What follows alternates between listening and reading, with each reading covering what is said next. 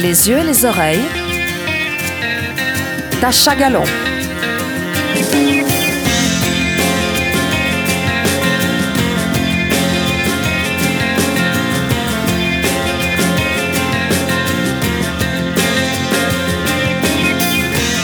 Bonjour, je reçois aujourd'hui Antonin Meury pour son dernier roman, L'homme en veste de pyjama, édité par Bernard Campiche. Bonjour Antonin Meury.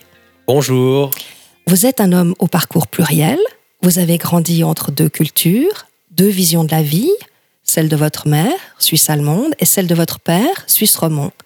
Vous êtes né à Berne, avez passé vos premières années au Mexique, êtes revenu avec vos parents à Vevey, vous avez fait des études à Strasbourg, partagé ensuite votre temps entre la France et la Belgique, avant de revenir à Genève et dans le Lavaux. Après des études universitaires, vous avez été acteur durant de nombreuses années, vous avez enseigné à Genève, vous êtes le traducteur de Théodore Fontane, de Ludwig Hall, de Robert Walzer, et vous êtes l'auteur de nombreux ouvrages, recueils de nouvelles, récits, pièces de théâtre et romans. Aujourd'hui, nous allons parler de votre dernier roman, paru donc fin 2017 chez Bernard Campiche Éditeur, L'homme en veste de pyjama. Mais avant cela, j'aimerais vous demander quel a été votre parcours, comment s'est faite votre construction d'écrivain? Eh bien, à l'âge de 10 ans, j'écrivais déjà mon journal. Euh, j'ai retrouvé, il n'y a pas longtemps, dans une caisse, un cahier, et j'étais très étonné parce que je, parlais des paysages, des ciels, des nuages, et j'utilisais le passé simple. Et je faisais des considérations sur, sur qu'est-ce que c'est qu'écrire, qu'est-ce que c'est que, que raconter, pourquoi, etc. Et je parlais déjà de légende. Bon, euh, je ne sais pas si, on peut citer ça, mais enfin, ça existe, voilà. Et puis, euh, plus tard, euh, au gymnase à Lausanne, je me souviens que j'avais un professeur de français appréciait beaucoup mes dissertations. Et, en particulier, j'en avais fait une sur Artaud une fois. Et il m'avait mis une très bonne note et il avait même lu devant la classe Médusée ce texte, alors que je passais pour un, peu pour un vaurien et un peu un voilà, pas un très bon élève si vous voulez. Plus tard, il m'est arrivé bon d'écrire des poèmes comme ça dans des dans des petits carnets. Mais la chose plus décisive, c'est que lorsque j'habitais Paris et que j'avais le, je pratiquais le métier d'acteur, comédien, euh, je tenais des, euh, je tenais des petits carnets, c'est-à-dire j'écrivais ce que j'entendais dans les bistrots, euh, dans les restaurants où je mangeais. Et un jour, j'avais prêté mon, mon appartement rue de Lille à, un, journaliste qui, qui est, tombé sur ces carnets et qui m'a dit Mais pourquoi tu n'écris pas? Tu devrais travailler ça mettre en ordre, agencer, euh, etc., tu, es publié. Et c'est vrai que c'est la première impulsion. Euh, ensuite, euh, ah oui, il y a, y a, une seconde impulsion, c'est que j'avais rédigé un texte, mais là j'avais peut-être, j'approchais de la trentaine, comme ça. J'avais rédigé un texte assez, comment, assez pulsé, comme ça, assez, dans une langue, non pas argotique, mais une langue très rythmée, comme ça, très sur le souffle, j'avais écrit un texte sur une rupture amoureuse, sur un, oui, une perte de, de l'être chéri. Euh, et j'avais ça dans, mes affaires. Et mon frère a vu ça, a vu ce texte, et il m'a dit, écoute, il y a un concours, là, la chaude de fond, tu devrais l'envoyer. Et c'est vrai, je, l'avais envoyé, et on m'avait répondu, mais c'est trop long, il faut, il faut couper. Et alors, j'ai j'ai coupé comme on m'a ordonné et j'en ai fait un texte très euh, compact. Et c'est vrai que là, euh, j'ai remporté la palme. Et donc là, ça m'a un peu lancé. Voilà. Donc à partir de ce moment-là, euh, bah, je me suis mis à travailler l'écriture proprement dite. Voilà. En fait, c'est la validation du regard de deux autres personnes, l'encouragement de ces personnes qui vous a donné l'impulsion de continuer à oser, à vous positionner davantage comme écrivain? Oui, je, pense, parce que euh, je, sais qu'il y a beaucoup de gens qui écrivent beaucoup, qui ont des tiroirs pleins de, manuscrits et qui ne publient jamais. Et il est vrai que euh, le fait de publier euh, nous donne quand même une, oui, une, booste, comme on dit.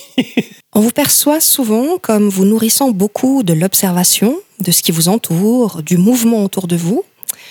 Euh, vous donnez l'impression de savoir vous approprier une réalité, parfois la vôtre, parfois celle des autres, et d'en faire une fiction magnifique.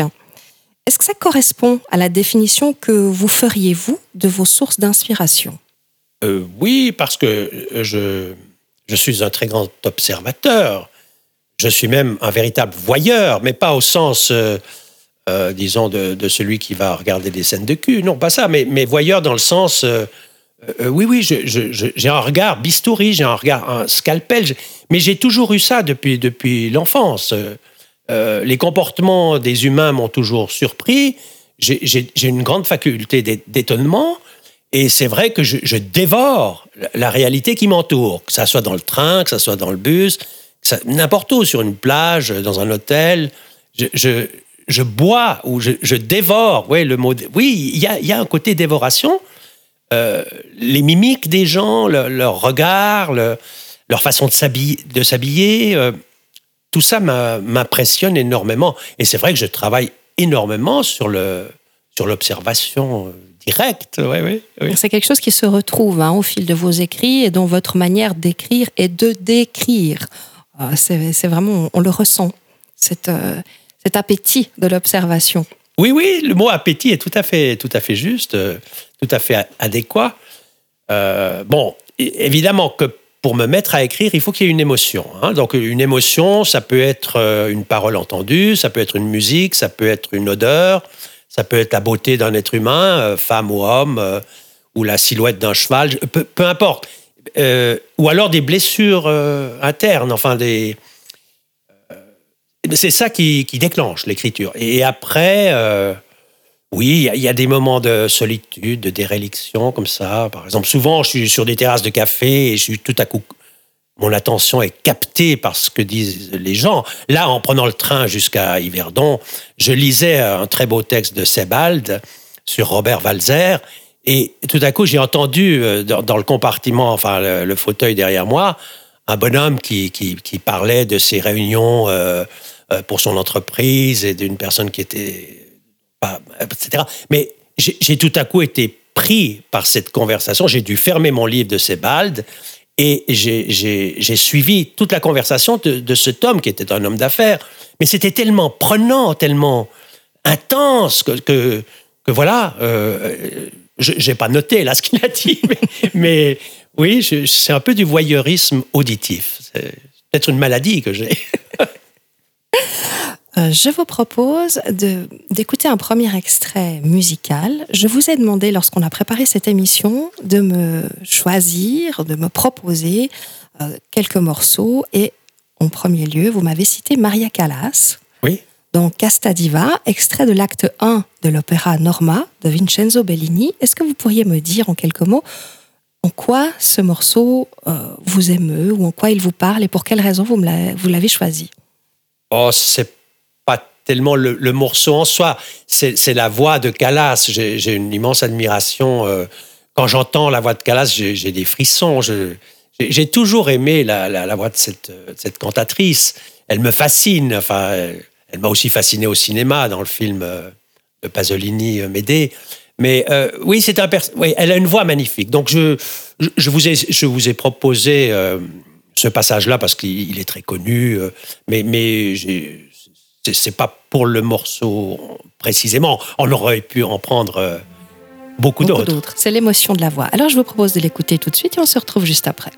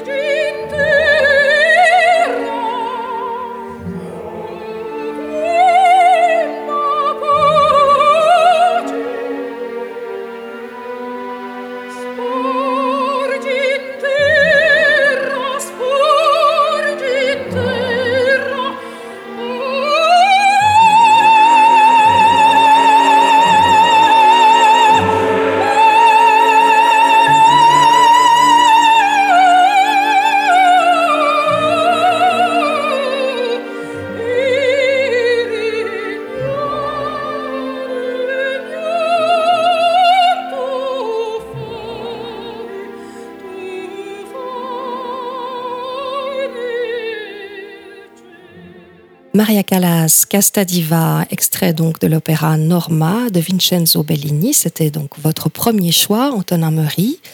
Nous parlons aujourd'hui de votre roman L'homme en veste de pyjama.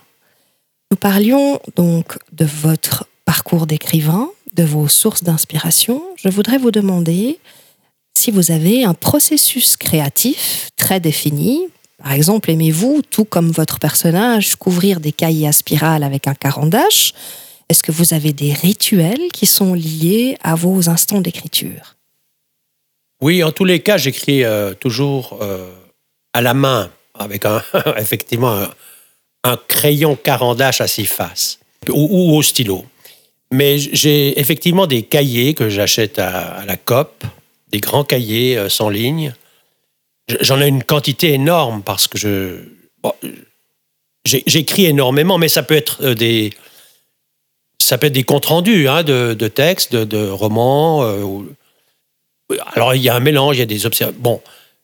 Mais quand je me mets à écrire un livre, j'arrive pas bien à dire comment ça, se, comment ça vient au monde, le, livre.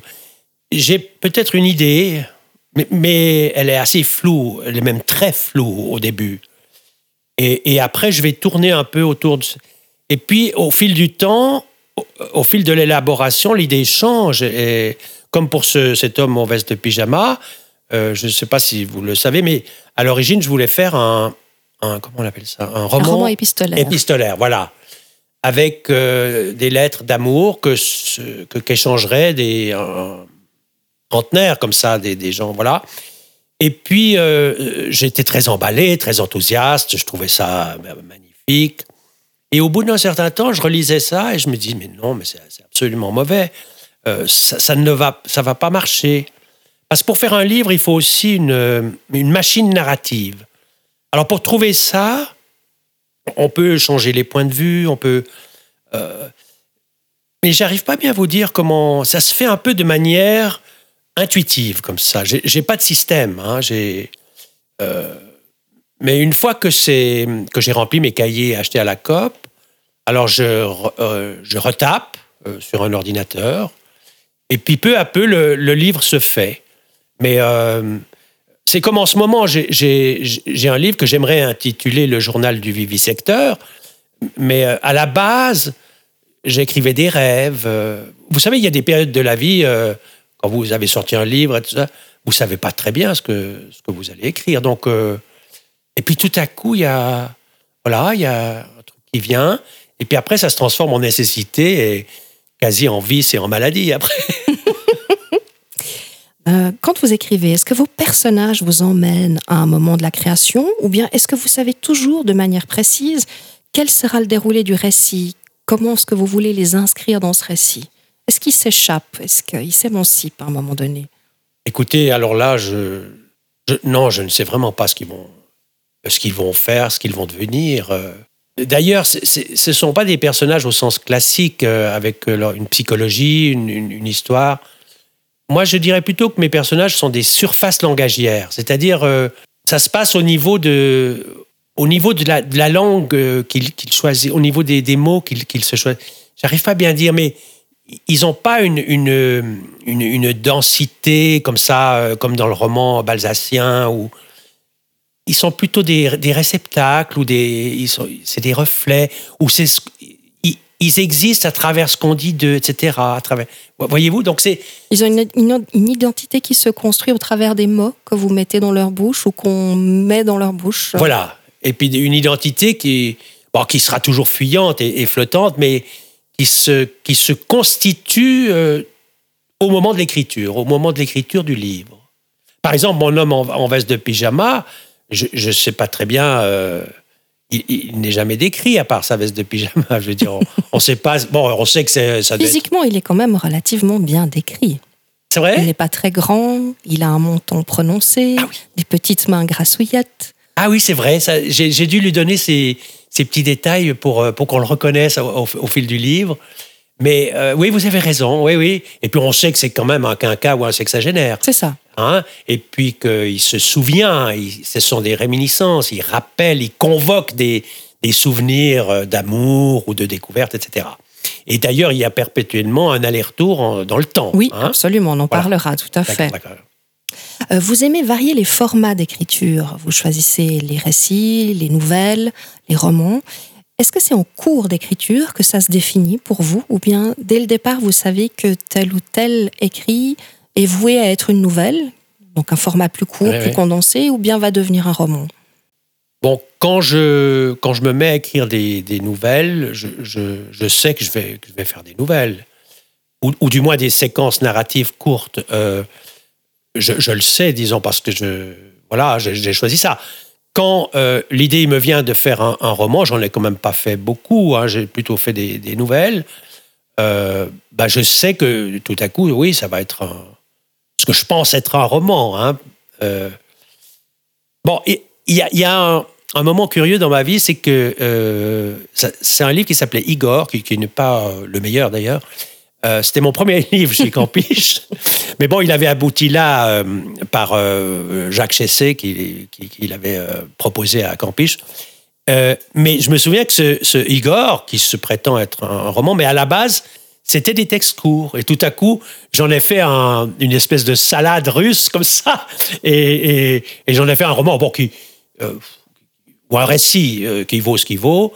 Euh, bon, j'en ai relu l'autre jour un, bout, ça me déplaisait pas trop, mais, mais je pense qu'au point de vue de la forme, au point de vue de la. C'est pas abouti. Mais pour vous dire, il y avait là un flottement entre les textes courts. Euh, euh, et puis pour terminer sur le sujet des textes courts ou, des, des, des, narrations plus longues, là, en ce moment, je, je, travaille des textes très courts, mais qui ne seront pas des nouvelles proprement dites, mais des sortes de, de flashs d'écriture, de voilà, c'est une page, une demi-page, mais des, des, regards, des choses vues, des rêves insolites et euh, des réminiscences euh, très inavouables. c'est quelque chose d'assez confortable quand je vous écoute de pouvoir justement changer de format en fonction des envies, des ressentis, euh, de ce vers quoi vous avez envie d'écrire ou de créer sur l'instant, de pas être cantonné en fait à une seule forme d'écriture. Ouais, tout à fait. Ouais, ouais, ouais. Ah oui, oui, oui, parce que je pourrais pas me forcer maintenant à écrire un second roman ou euh, je, je peux pas me, comment le, ce qu'on appelle le genre ou le ouais le, pas m'être imposé par un surmoi ou par une je sais pas quoi ou par par un lectorat ou par un éditeur. Non, j'ai besoin de trouver la forme euh, chaque fois comme ça. Ouais. Je sais que donc vous êtes traducteur de plusieurs auteurs suisses, allemands, en tout cas de langue allemande. Est-ce qu'il y a euh, à un moment donné une influence euh, par rapport justement à est-ce qu'il y a une porosité entre le travail de traducteur quand vous êtes imprégné de certains poèmes, par exemple de Robert Walzer, et puis que vous retournez à vos propres écrits, ou est-ce que vous arrivez relativement bien à vous extraire euh, de l'un pour passer à l'autre? Alors, il y a certainement des influences. Au début, par exemple, enfin, il y a assez longtemps, je traduisais Théodore Fontane. Et Fontane est un romancier allemand euh, qui, est, très singulier parce que tout ce qui, advient dans le roman, tout ce qui se passe, est donné au lecteur à travers des conversations, à travers une espèce d'oralité comme ça, à, tra à, travers des discussions, à travers des, des échanges verbaux. Et ça, ça m'avait influencé à l'époque. Ensuite, il y a eu euh, Robert Balzer que j'ai traduit, et ça, j'ai tellement aimé cet auteur, je l'aime toujours d'ailleurs. Euh, je ne pouvais pas être. Euh, oui, ça, a totalement influencé mon, écriture aussi. Enfin, une écriture où il n'y a pas de métalangage, où on, est comme, comme un enfant directement devant la chose. Ça, certainement, enfin, je, le sais, ça m'a influencé. Ensuite, euh, le dernier que je traduis est que euh, Ludwig Hall. Je, il me serait difficile de, de dire que ça, m'influence. C'est une écriture tellement euh, incandescente, tellement. Euh, euh, mais peut-être, oui. Mais enfin, je, suis toujours. Quand, je traduis Ludwig Hall, je suis, je suis comme euh, ensorcelé. mais disons que. Oui. C'est totalement différent de ce que je fais. Je, vous ai entendu parler lors d'un autre entretien du fait que l'on vous faisait remarquer que vous n'étiez pas forcément un, auteur euh, qui suivait une lignée typiquement littérature française, mais plutôt avec une littérature qui venait plutôt en fait de l'allemand. Est-ce que c'est quelque chose que vous vous ressentez ou c'est juste quelque chose qu'on vous fait remarquer? Non, alors ça c'était une remarque très pertinente euh, d'un professeur à l'université de Saint-Gall qui s'appelle Vincent Kaufmann qui m'avait euh, euh, qui, qui, avait mis le doigt sur ce, cette particularité de mon écriture.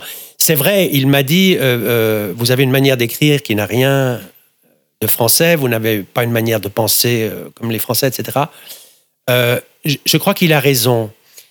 Je suis un, auteur qui est complètement habité et influencé par la littérature de, langue allemande.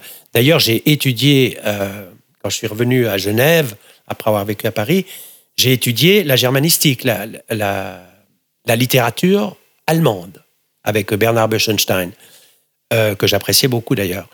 Et euh, j'ai toujours, euh, j'aime Kleist, j'aime Hölderlin, j'aime, oui, Thomas Bernhardt, Jelinek. C'est peut-être ces auteurs-là qui m'influencent. Mais ça ne veut pas dire que, que, je n'ai pas un, une structure langagière germanique, parce que je suis en même temps complètement influencé ou habité par les, les, auteurs classiques français. Je veux dire que ce soit Rimbaud, que ce soit Baudelaire, que ce soit Chateaubriand, que ce soit Jean-Jacques Rousseau, que je suis en train de relire en ce moment. Voilà, il y a ces deux influences, mais, mais votre remarque est juste. Je, pense que mes livres doivent peut-être euh, surprendre les, ceux qui sont habitués à, lire des, des romans euh, écrits par des écrivains français. Oui, ou, peut-être euh, des gens en tout cas qui n'ont pas l'habitude d'une littérature euh, allemande, parce que c'est vrai qu'on ressent quelques différences, mais au fond, c'est pas si, si flagrant que ça. Mais c'est comme c'était une remarque qui vous avait été oui. évoquée. Mais vous avez raison, parce que, je, euh, comme vous avez dit tout à l'heure, je, je, décris beaucoup des sensations, euh, des parfums, des, des couleurs, la nature, etc. Euh, euh, ça, vous avez chez les, chez les auteurs de langue allemande. Prenez Peter Handke, c'est un, un, maître, très grand maître là-dedans. Il est, il, est, il est très très fort pour, pour suggérer la, euh, la texture d'un vêtement ou, ou, ou, une écorce d'arbre ou, ou, des feuilles, euh, etc. Voilà, bon. Vous venez de me parler de plusieurs euh, auteurs allemands, euh, aussi euh, classiques français. Je sais que vous aimez aussi beaucoup Céline. Oui. Euh, je voulais justement vous, vous demander quelles sont les autres références littéraires ou vos autres coups de cœur littéraires, en fait, s'il y en a d'autres. Donc de langue française De langue française et allemande, peu importe, ou, ou, ou internationale, mais oui. Alors écoutez, euh, là j'en ai, ai, tout plein, mais en particulier un auteur qui s'appelle Raymond Carver, qui est un auteur de nouvelles, américain, mort euh, à 45 ans, 50 ans, je ne sais plus. Euh, ça, c'est un, un, auteur qui me fascine et dont je lis et relis euh, l'œuvre. J'ai tout à coup l'esprit un peu bloqué parce que je, je lis, beau, je lis beaucoup, mais, mais c'est vrai que je, je lis et relis un peu les mêmes livres. Euh, mais je peux aussi lire des, des philosophes. Hein. Par exemple, en ce moment, je, je lis attentivement les livres de Clément Rosset, qui est mort il y a quelques semaines. Mais je, je suis un lecteur de Nietzsche, de Schopenhauer. Je suis aussi un lecteur de Dostoïevski et alors de Faulkner, par exemple. Et je lis aussi des, des auteurs un peu euh, ostracisés euh, français, comme Millet, par exemple. J'ai relu l'autre jour son livre qui s'appelle En haine du roman, que, que, je trouve très intéressant. Euh, voilà, enfin j'ai... Un horizon littéraire vaste. Oui, on, on peut le dire, avec, avec des, des livres que je relis obsessionnellement. Enfin, il, il m'arrive de lire 4-5 fois le même livre. Moi aussi. Je vous propose d'écouter maintenant Stan Gates et Charlie Bird dans Desafinado et on revient juste après.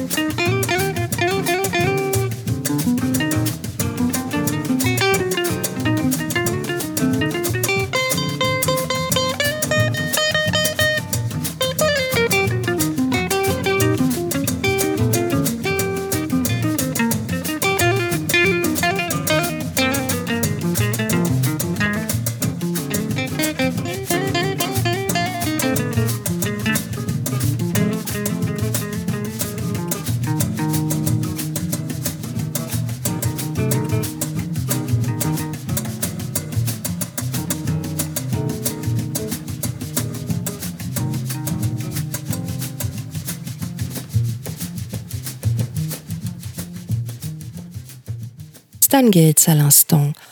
Nous sommes toujours en compagnie d'Antonin Murray pour son dernier roman, L'homme en veste de pyjama. Nous évoquions votre processus créatif, euh, votre appétit au monde et à l'observation. Je voulais vous demander, euh, votre père, qui est donc la figure centrale de votre précédent roman, qui s'appelle Paps, très affectueusement, a joué un rôle important dans votre amour de la littérature et également l'écrivain Georges Aldas, à qui d'ailleurs vous rendez hommage dans un passage du roman dont nous parlerons plus tard et que nous écouterons. Euh, tous deux ont donc été des figures bienveillantes et inspirantes pour le jeune homme que vous étiez. Et je voulais vous demander s'il y avait eu d'autres personnes qui ont beaucoup compté dans cette construction de l'homme et dans cette construction de l'écrivain que vous êtes aujourd'hui. Euh, pour ce qui est de, de, mon père, c'est que, oui, bon, j'en parle souvent, je ne veux, pas trop m'étendre là-dessus, mais c'était un grand lecteur, un, ami d'écrivain, de poète, etc. Mais euh, surtout, ce qu'il a fait d'assez bien avec moi, c'est que, euh, comme je vous l'ai dit tout à l'heure, j'étais un cancre à l'école, j'étais très mauvais en orthographe. Et les instituteurs, institutrices s'arrachaient les cheveux parce qu'ils n'arrivaient pas à m'apprendre les règles euh, d'orthographe, de, syntaxe française, les accords, les, temps verbaux, etc. Et c'est mon papa qui a pris la décision, lorsque j'avais, je devais avoir une dizaine d'années ou 8, 9 ans, je ne sais plus, et il a pris la décision de me dicter tous les jours ou tous les deux jours, je ne sais plus, avant le repas de midi, une demi-page de Chateaubriand, des mémoires d'outre-tombe. Ouais, il. Hein, bon, il prenait des passages où il n'y avait peut-être pas trop de. Enfin bon, bref. Et après, je ne sais pas, il prenait 10 lignes ou 12. Mais après, il corrigeait, je me souviens, avec son, son, son crayon rouge et il m'expliquait comment on accordait avec le sujet, etc. C'est lui, en fait, qui, qui, a fait le travail des instituteurs, institutrices. Alors ça, évidemment, ça, ça crée un, rapport euh, particulier à l'écriture. Et puis après, euh, il m'a euh, suggéré, il m'a donné des cahiers, des carnets, et il m'a dit, écris ton journal, ce que tu vois, ce que tu sens. En quoi il avait raison?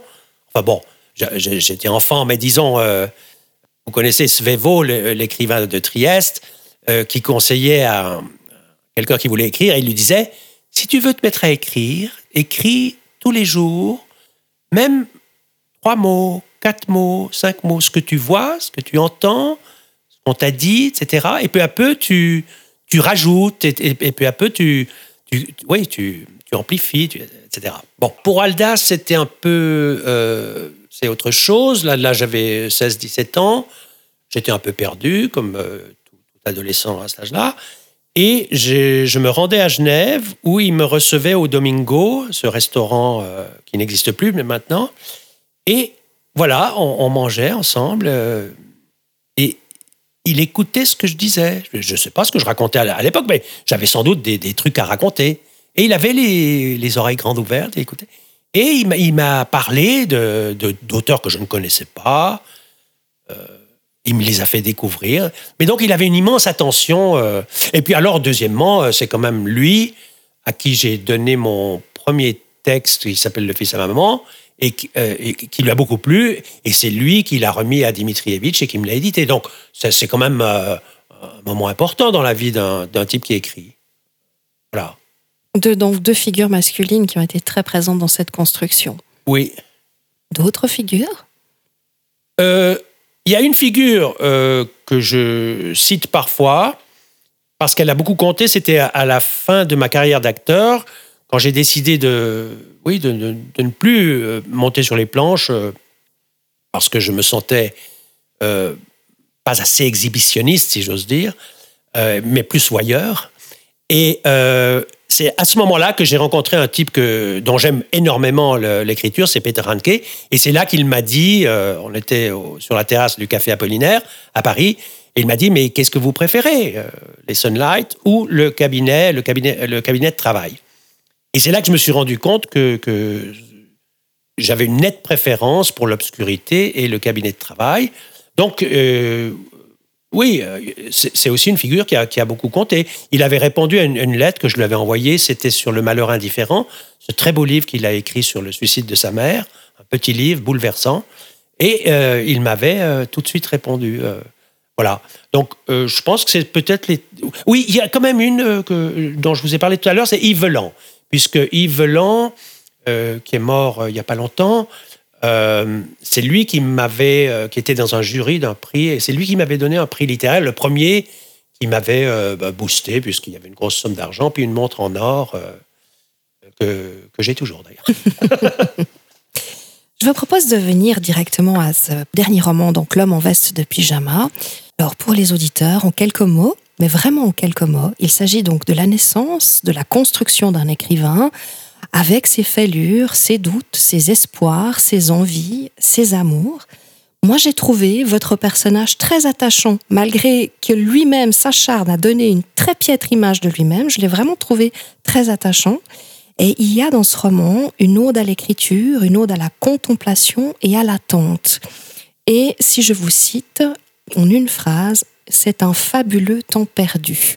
Et c'est vraiment, je crois, ce qui accompagne euh, cet homme, c'est d'aimer l'attente, d'aimer la contemplation et de construire. Et tout comme vous d'ailleurs, lui aussi se construit au fur et à mesure des rencontres. Oui, alors ce que j'aime bien dans ce que vous dites, c'est le mot euh, le, temps perdu. Euh, à la recherche du temps perdu, puis, le, temps, oui, puis le, temps retrouvé. Mais c'est vrai que je suis dans un moment de ma vie où je vis, je vis énormément. Non pas dans la nostalgie et tout ça qui est, un, peu, un ennuyeux, mais euh, dans la reconstruction ou dans la construction de, moments de ma vie précédente. C'est vrai que je, je revis des, des, soirées à Paris, des promenades dans la banlieue de Paris. Euh, Bon, certaines scènes à Mexico, mais là j'étais plus petit. Euh, mais c'est vrai que j'éprouve, une sorte de, de, j'allais dire, de jouissance à, euh, à recréer ces moments euh, de l'enfance, de l'adolescence, euh, où, les, les, amours, etc. Oui, tout à coup, je, je suis un peu perdu. C'est pas un problème. Donc, nous étions avec votre personnage et je parlais justement de, de fait de ce roman qui était la construction, la naissance d'un écrivain, en fait, avec tout le parcours personnel, en fait, qui l'accompagne. Et puis, il a une vision de lui-même qui est assez dure et en définitive, malgré tout, il en reste euh, très touchant et très attachant. Même contre son gré, je dirais, en fait. Oui, oui, oui. Bah oui, parce que si euh, j'en faisais qu'un héros euh, ou un personnage positif, euh, triomphant, en bonne santé, séduisant les femmes, réussissant dans tout, ce serait vraiment, excusez-moi du mot, mais ce serait très chiant. non, mais c'est vrai. Je crois qu'il il faut pour écrire, il faut se s'auto-flageller. Et puis finalement, c'est vrai qu'on n'est pas des exceptions. Enfin, je veux dire, l'être humain est fait de faiblesse, et il est fait de, j'allais dire de vices, mais de, pensées plus noires, méchantes, sadiques, tout ça fait partie de l'être humain. On ne peut pas euh, mettre en scène uniquement ce, cet homme dont rêvent les idéologues euh, actuels, l'homme parfait qui maîtrise tout, qui c'est franchement pas possible. Donc, euh, il, fallait que je me. Comment? Oui, que je me donne de sérieux coups de, fouet, mais, mais, je sais que j'ai des tas de défauts, donc je travaille beaucoup sur mes défauts. donc, ah, Quand on vous lit, vous demandez à vos lecteurs d'embarquer avec vous et puis d'être concentrés sur vos textes. Euh, d'ailleurs, comme dans l'un de vos précédents romans qui s'appelle Juste un jour, vous ne donnez pas de clés au départ, mais vous nous plongez directement dans le moment, dans l'instantané, avec des retours en arrière, euh, avec des voix narratives qui sont multiples, et puis vous obligez ainsi euh, le lecteur à aller lui aussi finalement à la découverte de cet auteur en devenir. Oui, puis surtout, euh, pour compléter ce que vous dites, je, propose au, lecteur de faire son propre travail de se souvenir lui-même, de, se poser des questions lui-même. Je, veux dire, euh, euh, je ne fais pas un travail autistique, je veux dire. Euh.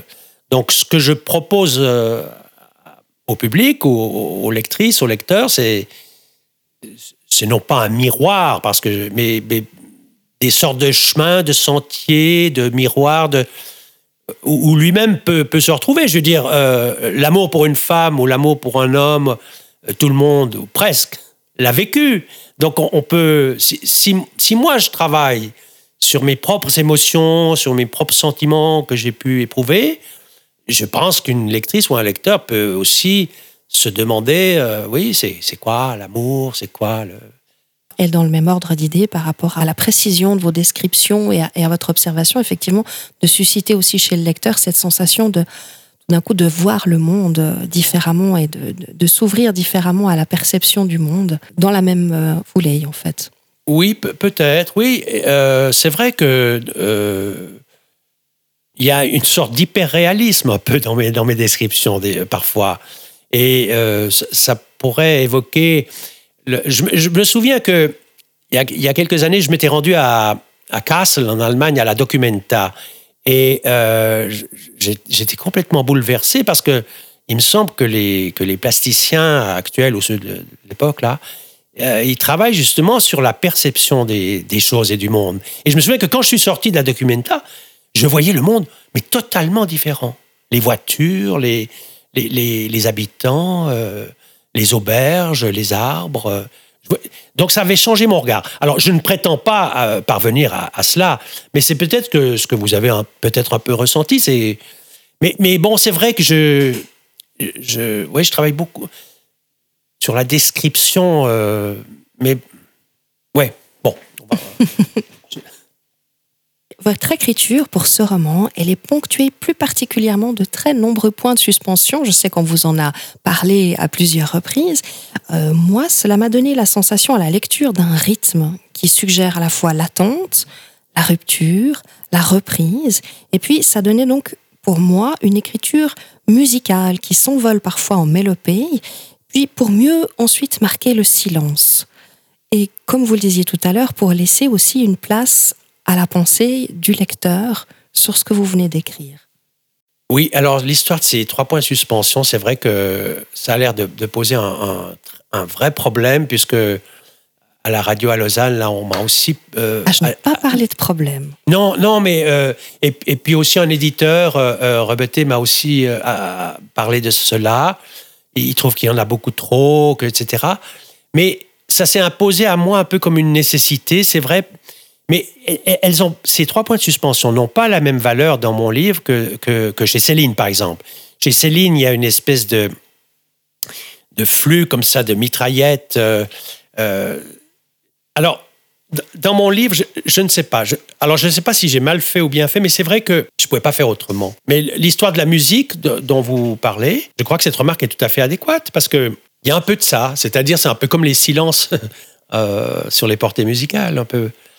Euh, voilà, je n'arrive pas bien à parler de ça parce que je n'arrive pas à le théoriser. Finalement, c'est quelque chose d'assez instinctif dans votre écriture. C'est aussi certainement pour ça que c'est c'est pas de l'ordre du choix de, prendre ou pas cette, cette, ponctuation. Oui. Elle fait partie du rythme d'écriture. Voilà, le, mot est juste, c'est instinctif. Mais on m'a tellement euh, parlé de ces trois points de suspension que maintenant, quand j'écris, je me les interdis euh, totalement.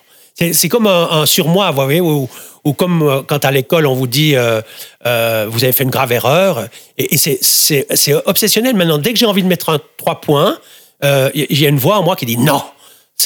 Et alors je les mets plus maintenant. Alors nous, nous faisons un travail dramatique, je crois. Euh, je parlais de voix narratives multiples parce que dans votre roman, celui-ci commence par le fil des pensées donc de cet homme qui est à cet instant-là désormais écrivain et qui utilise le je pour parler de lui et de ce qui l'entoure. Et puis il va très vite glisser vers le il, à la fois pour une sorte de mise à distance, mais également pour permettre au souvenir de celui qui n'était pas encore écrivain de prendre plus de place. Et puis, ce sont les différents visages de cet homme, écrivain en devenir, amoureux, euh, qui sont autant de voix narratives et d'ailleurs qui passent même par le nous pour un instant.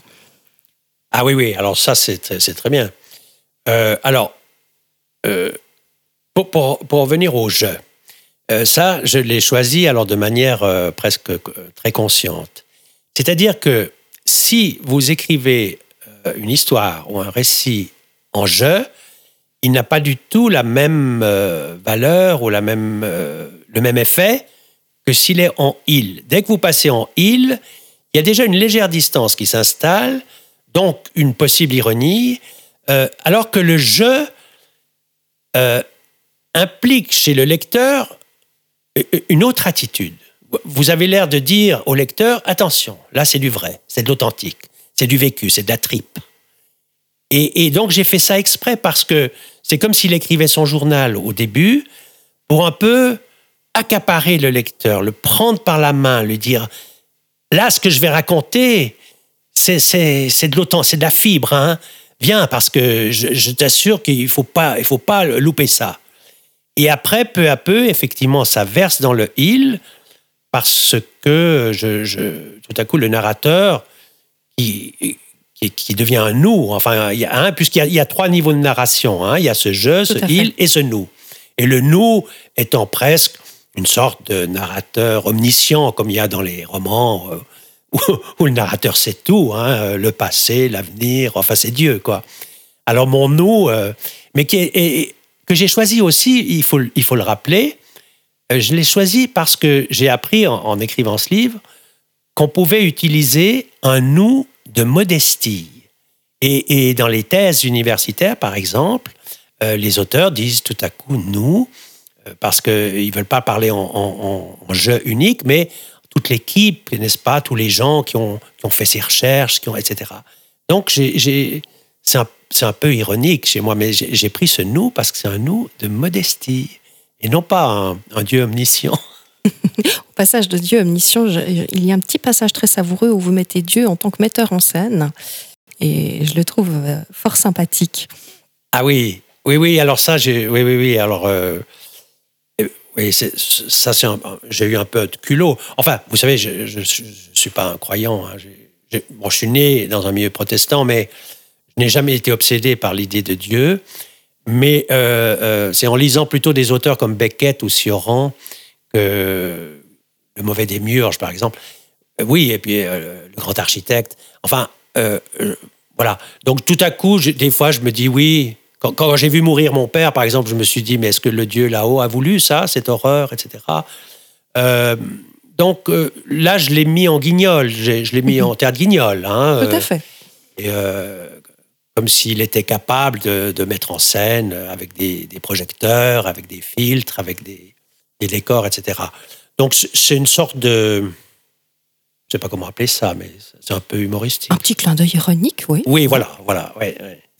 Alors, vous ne nommez jamais votre personnage principal, mais par contre, vous le qualifiez, selon les moments saisis de son existence, d'homme en veste de pyjama, de futur homme en veste de pyjama, d'auteur confidentiel, de petit fonctionnaire ou de salarié, d'employé désenchanté, d'homme prenate ou, et enfin, de jeune homme.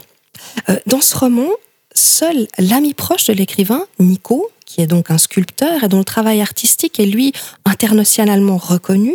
Et puis la compagne de ce sculpteur, Marie-Laure, qui est elle journaliste, elle est aussi accomplie dans sa profession. Ce sont les deux seules personnes qui sont finalement nommées. Et je me suis demandé s'il y avait un désir de mettre en parallèle ceux qui ont déjà parcouru ce chemin du désir, du devenir, de l'accomplissement, avec celui de l'écrivain qui, lui, n'est peut-être pas encore là où il s'autoriserait à être, donc à être cet écrivain qu'il est pourtant devenu. Est-ce que c'était un choix qui tenait de cet ordre-là? Oui, euh, c'est très très bien ce que vous dites, sauf que je, je, n'y pensais pas en le faisant. Hein.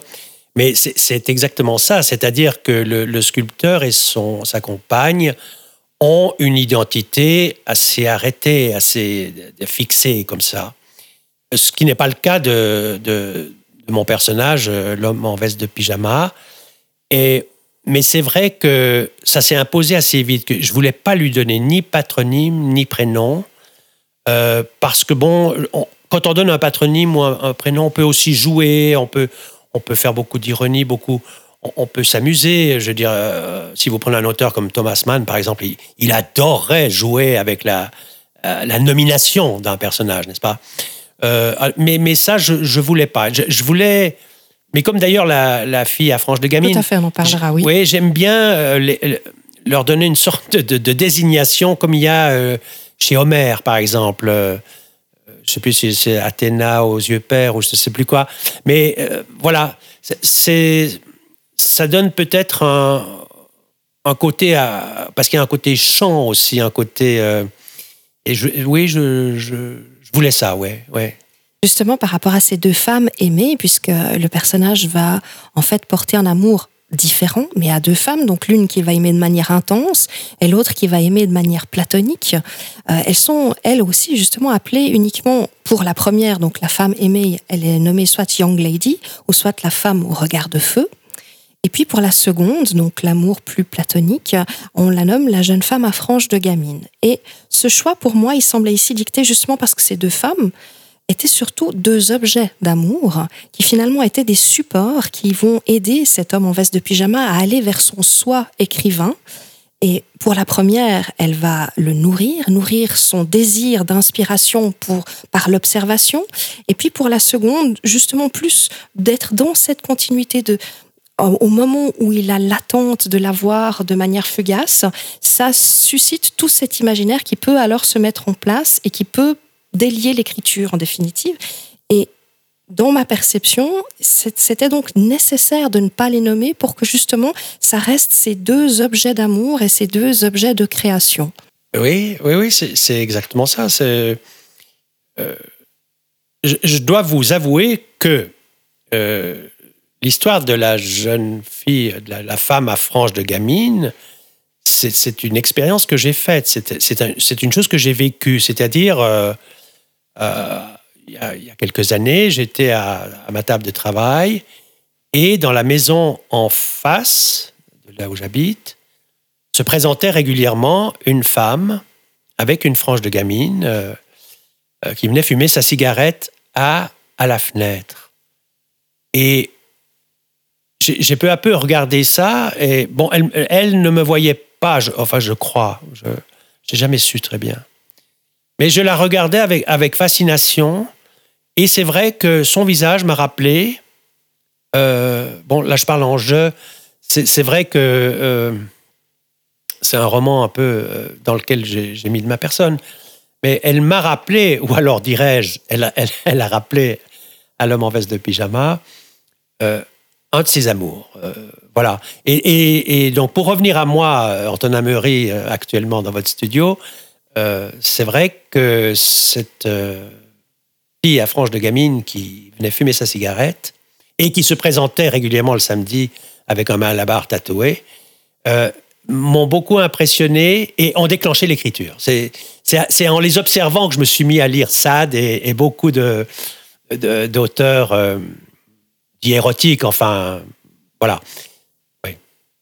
C'est vrai qu'on remarque que cette jeune femme à frange de gamine, elle permet à l'écrivain du roman, donc à l'homme en veste de pyjama, de trouver l'inspiration, mais c'est, elle lui permet aussi justement de convier le souvenir de cette femme aimée, cette young lady, celle dont l'amour n'est plus là, mais c'est celle par qui euh, est arrivée la construction, la sublimation en fait de la créativité de cet homme en veste de pyjama et c'est elle qui, d'ailleurs sans le savoir, puisqu'elle ne le sait jamais en définitive, elle, peut-être même sans même le vouloir, elle lui a insufflé ce, tourbillon de l'observation. C'est au travers d'elle que finalement il ouvre cette possibilité. Il l'avait déjà, mais euh, c'est un moment pour lui d'intensité extrême pendant cette période d'amour partagé. Et d'ailleurs, c'est en définitive ce qui va les perdre, puisque lui va partir sur cette voie et elle va se sentir oubliée. Euh, euh, oui. Euh, j'ai pas tout, tout compris, mais ça fait rien. Je, vais essayer. je vais essayer de. J'ai peut-être été trop longue. Non, mais c'est-à-dire, je. Vous avez un personnage qui permet de convier en fait le souvenir d'un autre personnage, oui. qui est un déclencheur de création. Voilà. Et donc, c'est un, un, outil entre guillemets, un levier pour réappeler la création sous une autre forme. Oui, ou du moins euh, réappeler ou convoquer euh, le, sentiment amoureux. Puisque la femme qui se présente à la fenêtre avec sa cigarette est une femme euh, qui, qui, fait venir des mecs par Internet, etc., et qui vit un, un, amour, un coït, je ne sais quoi, pas tarifé, mais, mais très programmé, enfin, dans cette euh, nouvelle économie du désir euh, euh, que nous connaissons actuellement. Mais chez l'érudit ou le type qui regarde par la fenêtre, ça, ça, ça provoque une réflexion sur l'amour. C'est quoi l'amour? C'est ça, c'est le, le, c'est l'amour virtuel, enfin, ou c'est ce que j'ai ou c'est ce que j'ai vécu. Mais alors, ce que j'ai vécu, était-ce de l'amour? Parce que j'étais bien sentimental. Ou... Donc, voyez-vous, en fait, ça provoque une, une sorte de, de réflexion, de rêverie. Qu'est-ce que c'est que l'amour? Mais c'est vrai que euh, vous demandez à n'importe qui c'est quoi l'amour? Chacun a une idée différente. Euh, moi, je ne saurais pas vous expliquer ce que c'est que l'amour. Euh, simplement, je peux, je, peux, je, peux, je peux vous raconter des histoires qui tournent là autour, mais je ne sais pas très bien ce que c'est. Quelqu'un sait-il réellement ce que c'est? D'ailleurs, vous avez choisi une citation de Franz Kafka par rapport à ça. Qu'est-ce que l'amour? C'est très simple.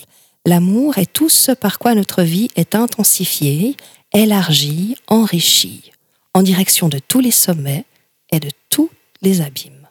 Ben, c'est exactement ça. Et, Dieu sait si Kafka était un spécialiste de, non pas de l'amour euh, vécu euh, charnellement, puisque euh, les femmes qu'il a aimées, on, le sait à, travers des à travers les lettres à Felice, les lettres à Milena, on le sait à travers des propos de Max Brod ou de Jean ou de bon.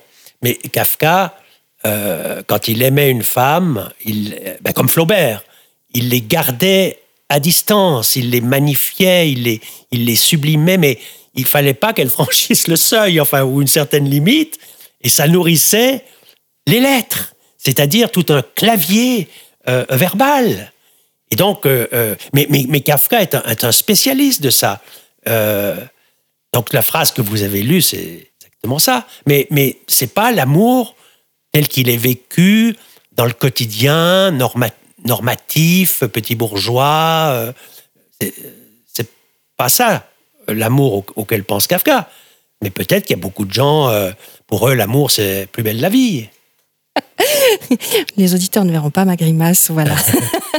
je vous propose de faire une nouvelle pause musicale. Je voulais vous faire écouter Sous le dôme épais, cet extrait de l'opéra L'Acmé, peut-être vous le connaissez, de Léo Delibes, et c'est le duo des fleurs, ici par l'Orchestre Philharmonique de Bruxelles, sous la direction de Ronan Maillard, et interprété par Sarah Bloch et Fanny Crouet. Et on se retrouve juste après.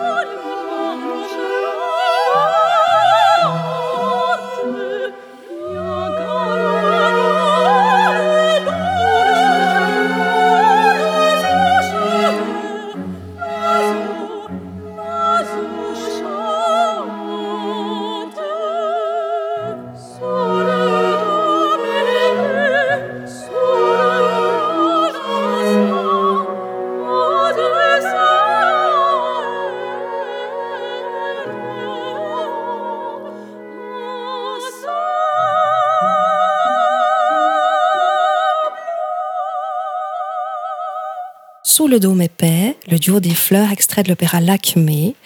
Nous sommes toujours en compagnie d'Antonin Meury pour son dernier roman, L'homme en veste de pyjama, édité par Bernard Campiche. Antonin Meury, la question vous a été posée de nombreuses fois. Qu'est-ce qui motive cet homme à se promener dans son antre et à créer uniquement en veste de pyjama? Il m'est apparu, à moi, puisqu'il a parfois autant de mal à coller au rôle qu'il pense que l'on attend d'un auteur, à savoir les rencontres avec les médias, avec les lecteurs, la mise en avant de soi, il m'est apparu que c'était peut-être sa manière à lui d'endosser cette veste comme pour se donner l'autorisation d'être un écrivain en utilisant un artifice extérieur, une imagerie qui est liée à ceux qui créent, que ce soit un peignoir, un par-dessus ou autre. Et vous, qu'en pensez-vous? Alors effectivement, on m'a souvent posé cette question. Je, dois avouer que je ne sais vraiment pas comment ça m'est venu. Tout à coup, ça s'est imposé. Euh, et, c'est vrai, euh, quand j'ai dit autour de moi que j'allais appeler ça l'homme en veste de pyjama, me oh, quoi, pourquoi en veste? T'as qu'à dire en pyjama. Et, non, euh, il fallait que ça soit en veste de pyjama. Alors maintenant, on, peut interpréter de mille façons ce titre. Effectivement, il y a des gens qui voient la veste des camps de concentration. Euh, il y a d'autres, euh, ils se disent, bon, il a que la veste, il n'a pas le dessous, donc il est à poil dessous. Enfin bref, tout le monde euh, peut y voir un peu ce qu'il veut. Mais je vous assure que chez moi, c'était pas une intention précise. Hein. Ça, c'est venu comme ça. Bon, il y a une chose, quelqu'un m'avait fait la réflexion, l'histoire de la veste des camps de concentration, elle est pertinente parce que ça, ça évoque la réclusion. Et c'est vrai que ce personnage, c'est un reclus. Il voyage autour de sa chambre, il est entre quatre murs, euh, il vit dans les livres, dans l'imaginaire, dans les rêves, dans, les réminiscences. donc la réclusion, oui. Alors on pourrait cette interprétation, je, l'aime bien, mais je vous assure que je, ne. Vous savez, les écrivains, on ne met, pas forcément des intentions. À ce sujet-là, je peux vous raconter un souvenir. Euh, dans ce texte que j'avais envoyé à la chaux de fond et qui avait été primé et que, Yves Velan avait beaucoup apprécié, Yves Velan, euh, qui était un homme super intelligent, un lacanien, un type qui interprétait, etc., un exégète de premier ordre, il avait lu dans mon texte le mot page.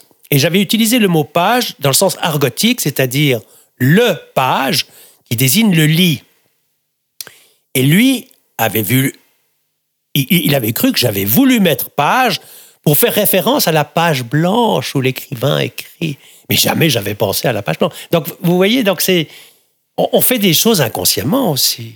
On en parlait hors antenne, en fait, c'est une, appropriation du lecteur de vos textes. Et, finalement, cet homme en veste de pyjama, vous laissez au lecteur euh, le droit et, la volonté de s'approprier le pourquoi de ce choix. Oui, et c'est ce qui m'a beaucoup plu dans les réactions euh, des lecteurs et lectrices, c'est que j'ai reçu de nombreuses lettres qui m'ont montré que chacune, chacun a une autre lecture de ce livre. Donc il, le voit différemment, il le, perçoit, il le reçoit, il l'interprète différemment. Euh, euh, un verra le problème des, trois points de suspension, l'autre verra l'histoire de l'amour, l'autre de la, de la création littéraire, un autre, etc. Mais, mais chacun, chacune m'a envoyé une, une lettre ou m'a téléphoné en, me. J'avais l'impression qu'ils avaient, ils avaient tous lu un livre différent. Je voulais justement vous demander quel est votre rapport à vos lecteurs et avec vos lecteurs? Oh ben, Ils sont assez simples. Je, je, reçois des, des, fois des commentaires par mail ou par, par, par la poste. Euh, parfois le téléphone, c'est plus rare, mais je, je corresponds surtout par, par mail et par lettres euh, manuscrites ou, taper à la machine, enfin taper à la machine, euh, mais envoyer par, la poste. Moi, j'aime bien correspondre par écrit. Je, suis pas un, bon là, j'ai accepté de venir à, votre émission parce que j'ai senti que c'était du sérieux, que vous aviez bien lu mon livre et tout ça. Mais autrement, je ne suis pas un homme du bavardage et du. C'est un peu prétentieux de dire ça, mais voilà. Donc, puis je rencontre bon des gens dans des salons du livre ou des, des rencontres de ce genre-là. C'est vrai que vous décrivez dans votre roman une, scène littéraire avec un regard qui est relativement critique, aussi bien sur justement ce jeu de coller à l'image qu'on peut se faire d'un auteur, euh, de, sur la plus ou moins bienveillance des médias, ou encore sur l'enthousiasme qui est parfois un peu surjoué de certains éditeurs. Et puis, vous donnez l'impression, vous, de vous frayer un chemin littéraire en dehors de ces scènes convenues. Et cette vision, elle est donc plutôt celle de votre personnage. Et en quoi est-ce qu'elle diffère de la vôtre? Alors, au sujet des rencontres littéraires ou des réunions de sociétés d'auteurs, etc., ce que je décris dans, ce roman est très proche de ce que j'ai pu vivre et observer. C'est vrai que la, scène à laquelle vous faites allusion et à laquelle vous, vous semblez avoir été sensible, comme d'ailleurs Bernard Campiche, euh, c'est une scène que j'ai, euh, enfin, j'ai observée. J'ai été invité une fois dans une, une société d'auteurs, je sais pas quoi, et euh, j'étais sidéré. Euh, il y avait un, millier de personnes, des centaines de personnes, mais c'était surtout des humoristes, des, des, clowns, des, des, comédiens. Il y avait très peu de, enfin, d'écrivains au sens où, je, l'entends, c'est-à-dire euh, quelqu'un qui, travaille l'écriture, la chose en soi. Et j'ai vu là des, gens habillés en, en, arlequin. Euh, etc. Alors évidemment, j'en ai fait là une, scène euh, où je tombe dans la caricature, euh, dans le, dans le grotesque. Mais bon, j'ai pris beaucoup de plaisir à, écrire ce passage. Je ne crois pas que j'en remets, mais je me souviens que le, un des personnages mange du salami un... Enfin bref. mais disons que, oui, mais je, fais partie d'aucun cénacle ou, ou groupement ou je, déteste euh, cela parce que je pense que j'ai une manière de préserver ma liberté. C'est la chose la plus importante pour moi, la, liberté de penser, d'écrire. Donc je, je, ne dépends d'aucune, euh, d'aucun groupement. Donc, donc euh, évidemment, je, lorsque je me mets à les décrire, je, je les décris sur le ton de la satire. Je me demandais s'il n'était pas difficile justement de venir défendre un ouvrage défendre est peut-être un terme un peu large, mais alors qu'on est déjà souvent justement sur la dynamique d'écriture du livre suivant ou du texte suivant, est-ce que c'est difficile de faire cet aller-retour avec quelque chose qui est finalement déjà terminé, abouti et derrière en termes de création? Non, je, le fais assez, assez volontiers. Je, parce que un livre, ça représente deux, trois ans de travail. Euh, donc c'est deux, trois ans de ma vie quand même. Euh, donc, euh, j'y ai mis une sorte d'investissement, une sorte de. Ça a habité mes, mes, pensées, mes rêves, mais euh, ça a pris du temps, c'est de la sueur, enfin la sueur du, travail. donc, en parler, non, ça, ne me. Bon, évidemment, je, pourrais me lancer sur ce que, je fais actuellement, mais c'est un autre chapitre, ça, c'est un, autre, un autre moment. Non, mais au contraire, là, c'est avec plaisir que je, que je reparle de, ce livre-là. C'est un, choix très personnel d'auteur. Certains auteurs, justement, vivent, euh, vivent mieux avec, euh, avec le moment présent et, d'autres euh, continuent à vivre avec leurs écrits, avec leurs pensées et, ne sont jamais, en fait, dans l'aboutissement fini de, leur écrit. Ils continuent à vivre en eux, quelque part. C'est plutôt votre cas. Ah oui, de toute façon, on n'arrive jamais à aboutir. On n'a jamais un produit parfait. Chaque livre n'est qu'une tentative, n'est qu'un essai, n'est qu'une. Euh, c'est un moment de la recherche, c'est un moment de la quête. Mais euh, je, crois qu'il n'y a aucun roman qui, soit parfait, aucun livre. Bon, la poésie atteint des fois des, moments de. La musique aussi, des, moments. mais je ne sais pas ce que c'est qu'un roman ou un, qui soit absolument parfait. Franchement, euh, mais bon, il y, en a certains qu'on aime davantage, euh, mais je ne sais pas très bien. Mais en, tous les cas, c'est vrai que une fois qu'on a fini un livre, on n'est pas, va pas s'asseoir et puis fumer un cigare et puis et puis être content de soi et puis euh, voilà. Non, non. L'insatisfaction, l'intranquillité continue. Dans ce roman, L'homme en veste de pyjama, on aurait pu parler aussi du processus créatif qui est beaucoup plus abouti du sculpteur. On aurait pu davantage s'arrêter sur les deux figures féminines, mais ce sont des choses que je propose de laisser à nos lecteurs et à nos auditeurs. Et nous allons faire une petite pause musicale et ensuite nous aurons le plaisir de vous entendre nous faire découvrir deux extraits choisis de ce roman. Vous nous expliquerez pourquoi et dans quel contexte ils s'inscrivent. Dans les choix que nous avions à faire au niveau musical, vous m'avez aussi parlé de Klaus Nomi, qui, parle, qui chante Cold Song. Cold Song, c'est une réinterprétation en fait euh, de l'aria What Power Are Through, extrait du semi-opéra de Henry Purcell King Archer. Donc c'est un retravail un peu électro, avec une voix très particulière. Euh, de même que je vous l'ai demandé pour Maria Callas, est-ce là aussi c'est la voix qui vous procure une émotion particulière? Oui, tout à fait. Oui, oui, c'est la voix. Oui, j'ai entendu une fois à la radio, euh, je ne savais pas qui, de qui il s'agissait. Et après, j'ai su que c'était Klaus Nomi. Ben, je l'ai découvert. Mais j'étais complètement frissonnant quand j'ai entendu ça. Donc euh, voilà, euh, c'est pour ça que je, vous ai proposé Klaus Nomi. Klaus Nomi, Cold Song.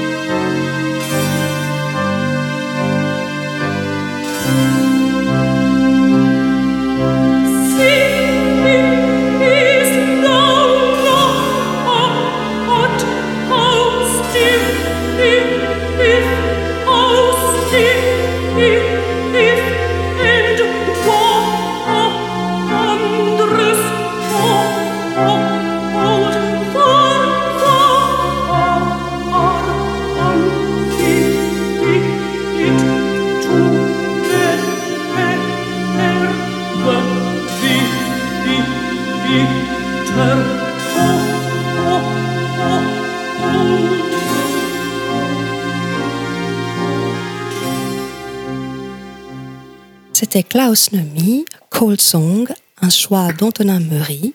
Antonin Meury qui nous présente aujourd'hui deux extraits de son dernier roman L'homme en veste de pyjama chez Bernard Campiche éditeur. Antonin Meury, vous avez choisi un premier extrait qui se situe relativement au début de votre roman, un premier moment charnière. Est-ce que vous voulez bien m'en parler?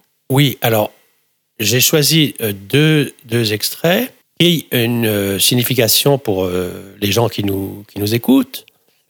Euh, ce livre est quand même l'histoire, si vous voulez, d'un mec qui, qui se révèle ou qui devient, qui se construit et qui, qui, qui, devient écrivain. Enfin, pas seulement par la force des choses, mais par sa propre volonté. Et il y a eu donc deux événements dans la, dans la vie de ce personnage qui ont déclenché non pas cette vocation, parce que c'est un mot un peu désuet, mais ce, destin peut-être, oui, qui, ont, qui, ont, marqué ce destin. Et ces deux, ces deux personnages sont en premier lieu euh, cette femme que je nomme euh, La femme au regard de feu. Et puis le deuxième, c'est cet écrivain, je ne vois aux grosses lunettes que les gens euh, dits cultivés ou instruits connaissent, qui s'appelle Georges Aldas, mais que je n'ai pas nommé dans ce livre parce que je pense que les lecteurs actuels peut-être ne, ne, savent plus euh, qui est Georges Aldas. Alors, j'espère qu'ils iront voir qui était Georges Aldas. Je vous invite à lire ce premier extrait de votre roman.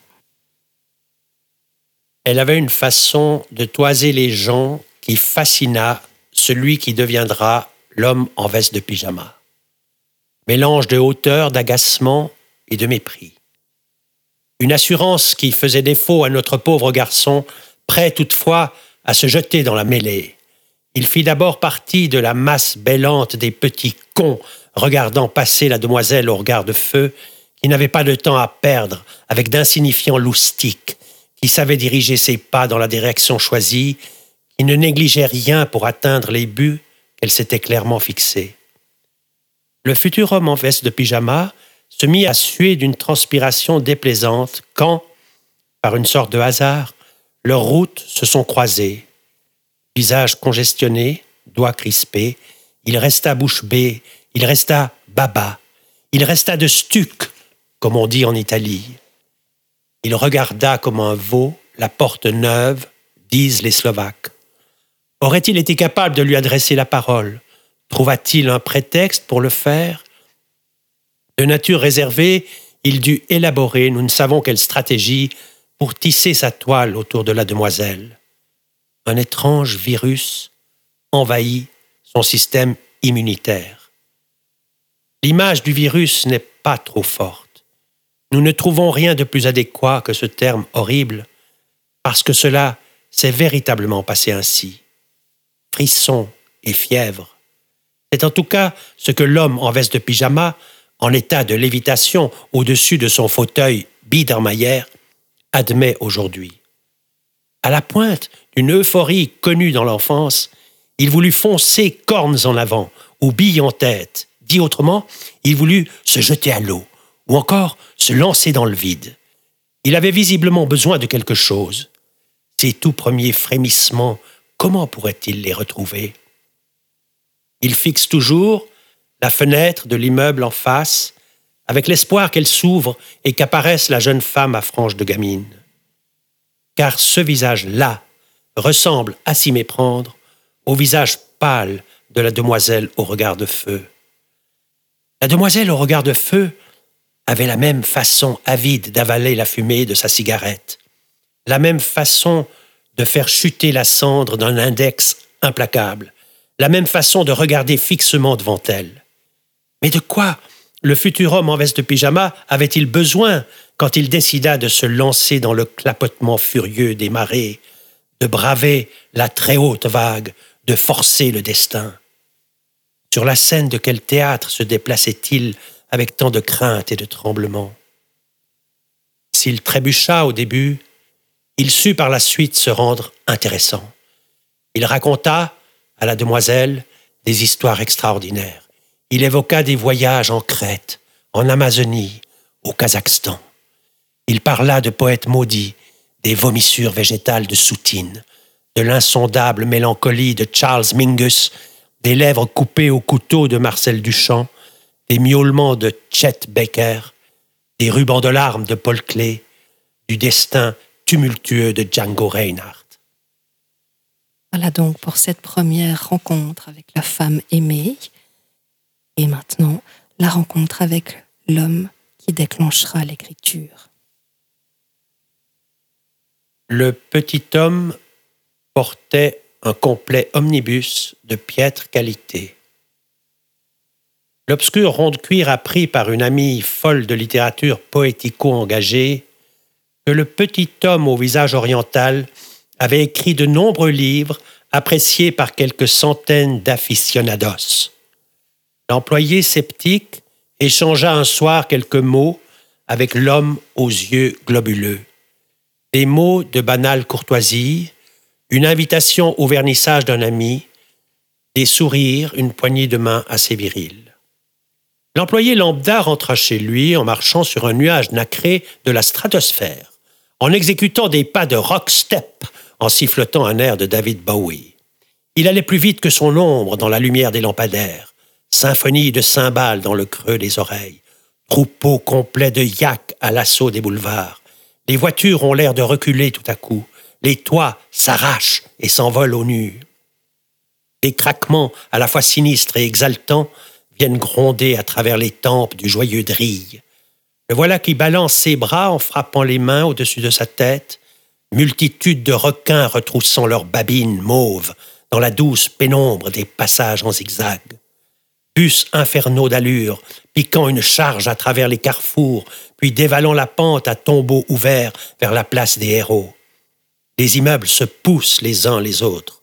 Ah oui, se dit-il, en shootant une canette de bière vide qui alla terminer sa course sous une Land Rover en stationnement.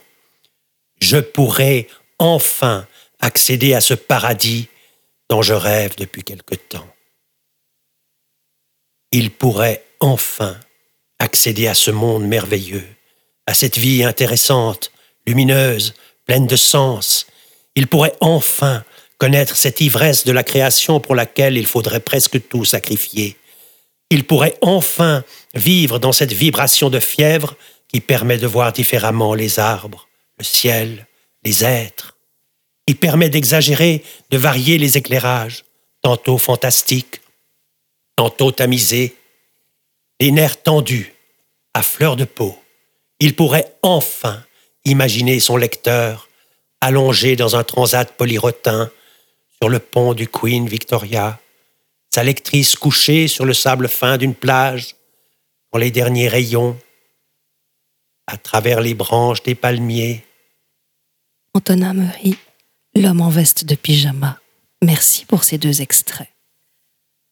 On pourrait penser que l'homme en veste de pyjama est un personnage insignifiant, sans couleur, parfois paranoïaque, et qui vit en reclus mais celui-ci a pour lui une fantastique capacité de captation de ce qui l'entoure. S'il se met en retrait du monde, c'est pour mieux l'observer. Sa capacité à s'approprier tout ce qui se déroule sous ses yeux et de le rendre en pensée fulgurante par des descriptions ciselées rendent les instants suspendus et nous ramènent à notre propre perception du monde. Nous arrêtons-nous assez sur le monde, sur ce mouvement qui nous entoure? Antonin Meury, nous arrivons au terme de cet entretien. Y a-t-il quelque chose que vous souhaiteriez dire et que je ne vous aurais pas demandé, ou une pensée que vous souhaiteriez partager? Non, j'ai été très touché par votre lecture et votre présence, votre manière de faire. Voilà, je n'ai pas de questions. Euh, sans réponse. Très bien. Antonin Meury, je vous remercie infiniment. Je rappelle aux auditeurs qu'ils peuvent retrouver votre dernier roman L'homme en veste de pyjama, Bernard Campiche, éditeur, toutes les bonnes librairies. Et au plaisir de vous relire prochainement. Merci Antonin Meury. Merci beaucoup.